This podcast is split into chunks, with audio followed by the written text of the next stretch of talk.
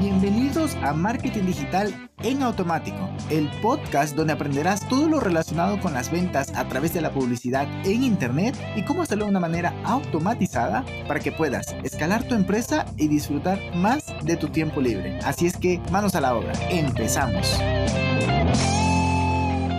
Hello, hello, muy, muy buenos días, muy buenos días, bienvenido un miércoles más a este podcast. Hoy vamos a hablar de cómo enfocarse para empezar a generar ventas, porque pues me ha tocado asesorar a clientes que me dicen, vale, no, es que yo quiero lanzarlo aquí, quiero lanzarlo acá, quiero facturar, quiero dinero. Y está bien, a ver, todos estamos aquí, pues además de aportar valor, además de que pues estás trabajando eh, con base a tu misión y muchas cosas más, pues también un negocio debe ser rentable. A ver, dejémonos de intentar decir algún eufemismo para no comentar claramente que un negocio debe generar dinero, ¿vale? Una vez que ya tenemos eso claro, pues entonces, ¿cómo hacemos? A ver, ya te digo, han venido clientes a decirme, no, es que estoy ya por aquí y quiero generar dinero acá y qué más lanzamos. A ver, va, perfecto, quieres generar dinero y para eso estamos aquí, para ayudarte a eso, quieres facturar, pero no puedes hacer muchas cosas al mismo tiempo. Nos ha tocado decirle a clientes, oye, paremos esto, paremos esto, enfoquémonos netamente en esto y como mucho mantengamos esta segunda acción, esta segunda posible fuente de ingreso, pero pues debe tener un foco. Ok, ya que tenemos eso, ¿no? Em, algo que suelo detectar es que tanto ellos como también me ha pasado a mí, por supuesto, nos comparamos con los grandes. Ya no solamente hablando de, de por ejemplo, de infoproductores que están empezando y quieren ya generar, sino también con e-commerce, con consultores que dicen, vale, no, es que yo quiero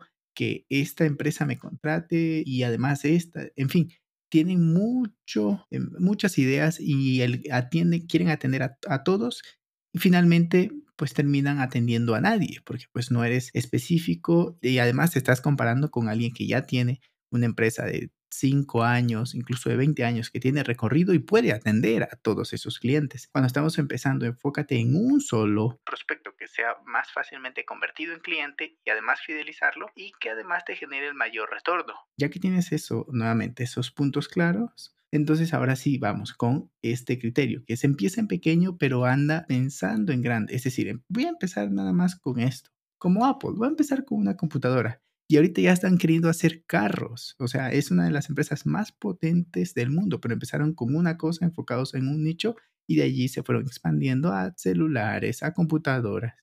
Bueno, a la computadora sí empezaron, a los iPads y muchas cosas más, a, los iWatch y muchas cosas más, ¿no? Entonces, empezamos con algo pequeño, que tenga una visión grande pero pues el objetivo de este nicho pequeño, de este valle persona pequeño, incluso de este producto mínimo viable es poder validar que verdaderamente hay gente interesada o que se lo estás mostrando a la gente interesada tu producto o servicio, pero luego ir creando inmediatamente, ir creando sistemas para que vayas delegando. Luego de esto, ahora sí vamos a escalarlo. Es decir, ya tenemos las métricas suficientes, como por ejemplo la cantidad de personas que están viendo mi producto, cuántas convierten y de las que convierten, o más bien de las, dependiendo ¿no? del negocio, de las que me piden información o de las que se suscriben gratuitamente, de las que ven mi contenido, de las que se registran en mi base de datos, no lo sé, ¿no? Dependerá del negocio. ¿Cuántas de esas se están convirtiendo en clientes? Y luego, ¿cuántos de esos están recomprando si tu negocio es de recompra constante? ¿O cuántos de esos están quedándose fidelizados? Y además, ¿cuántos me están recomendando? Es decir, habrá que medir todas estas estos KPIs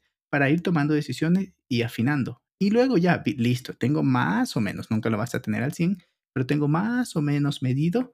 Ahora sí, vamos a ir a un siguiente paso que es vamos a escalar eso, donde, vale, ya tengo bien medido, digamos que la parte de captación, donde tengo claro mis CPL, mi CPC, mi CPM, mi click-to rate, en fin, muchas de estas métricas relevantes para ti. Si estamos en una etapa de branding, serán otras, otras métricas. Pero bueno, tenemos esto medido, ahora sí vamos a escalarlo, es decir, a ponerle más presupuesto para llegar a más personas y también pues echándole un ojo a, la otra fase, a la otra etapa de, de conversión de prospectos a clientes, ¿no? Pero bueno, lo vamos analizando. Y luego que ya tienes nuevamente esto escalado y que ya has creado un sistema, pues ahora sí vamos a crear un producto adicional, vamos a crear un sistema, producto o servicio o vamos a venderle más a ese mismo cliente.